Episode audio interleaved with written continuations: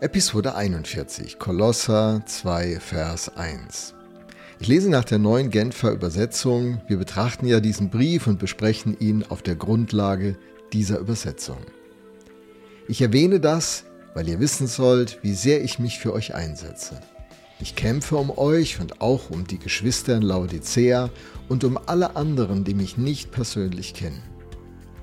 Viele Christen in unserem Kulturraum haben ein eher triumphalistisches Bild vom Glauben, von christlichen Führungspersonen, den Helden der Kirche.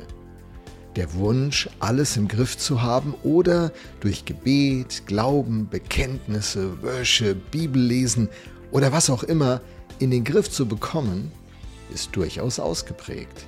Gott wird auf diesem Weg sozusagen zu einem Mittel, zu einem Zweck. Gott wird benutzt. Der Paulus sagt mal in 1 Timotheus 6, dass, äh, dass es manche Christen gibt, die die Gottseligkeit zu einem Mittel für ihren Gewinn machen. Sie denken, dass der Glaube ein Weg wäre, reich zu werden oder einen Vorteil zu bekommen. Bin ich gefährdet?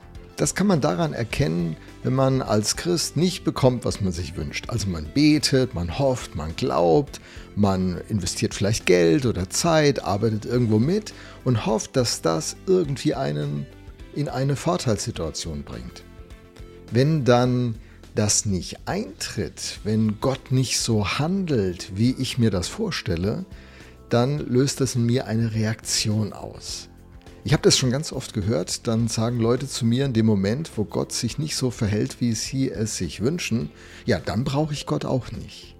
Ja, wenn er das Gebet nicht erhört, ja, was soll ich dann mit dem Glauben? Daran wird deutlich, dass der Glaube und die Beziehung zu Gott durch Jesus ein Mittel war, nämlich ein Mittel zu einem Gewinn. Man benutzt die Gottseligkeit, man benutzt den Glauben. Und das ist ja eher das Normale. So hat Religion immer schon funktioniert. Man benutzte Religion, um Ernten sicherzustellen, Familien geschützt zu wissen, auf Reisen bewahrt zu bleiben, Krankheiten vom Haus abzuhalten. Der Glaube wurde zu einem Mittel, um einen anderen, größeren Zweck zu erreichen. Das Problem? Die Dinge von Gott werden wichtiger als Gott selbst. Ich sag's nochmal. Die Dinge von Gott werden wichtiger als Gott selbst. Das würde zwar ein guter Teil der Christenheit theoretisch direkt abwehren, aber nur im Praxistest wird es sicher, sichtbar. Wenn Gott sich nicht so verhält, wie ich es mir wünsche und hoffe, was passiert dann? Das ist die entscheidende Frage. Und so haben die Irrlehrer den Kolossern ja einiges versprochen und ihnen Perspektiven eröffnet, die Paulus nun in diesem Brief adressiert. Und er spielt mit ganz offenen Karten, anders als die ihr. Er schreibt in seinem Brief nicht nur ein paar theologische Wahrheiten, sondern er teilt sich selbst mit. Er berichtet ganz offen von seinen Kämpfen, seinen Sorgen, seinen Schwächen. Das wird ihm oft negativ ausgelegt. Und da kommen wir dieses, dieses triumphalistische Gottesbild, von dem ich sprach. Und auch Glaubensbild. Ein echter Apostel hat keine Sorgen. Ein echter Apostel lebt im Sieg. Wer noch Kämpfe austragen muss, ist sicher noch nicht zur Vollkommenheit durchgedrungen. Viele Menschen in der Antike sehnten sich nach solchen Idealmenschen.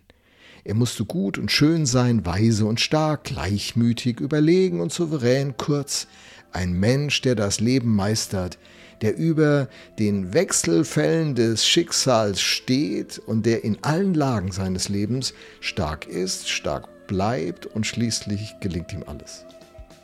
Die Stoiker bemühten sich darum, genau solche Menschen zu werden. Menschen wie zum Beispiel Sokrates, äh, die waren heiter und gelassen und äh, versuchten so alle Schwierigkeiten zu ertragen, als ginge es sie irgendwie gar nichts an. Und die konnten auch ganz ohne Klage fröhlich in den Tod gehen.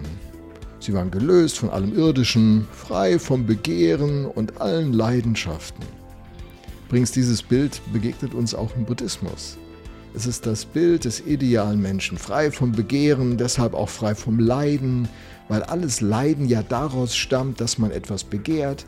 Der bedürfnislose, freie, starke Mensch ist ein Mensch, der zum Buddha, zum Erleuchteten werden kann. Wie das Idealbild auch aussehen mag, antiker Held, bedürfnisloser, Dulder oder Übermensch, ist letztlich egal.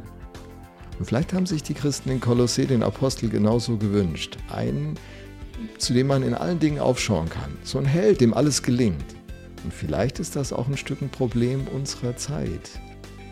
Aber im Evangelium, da steht jemand im Mittelpunkt, der der Mann vom Kreuz ist, der seine Schwachheit nicht verborgen hat und der in seiner Schwachheit den größten Triumph erzielt hat.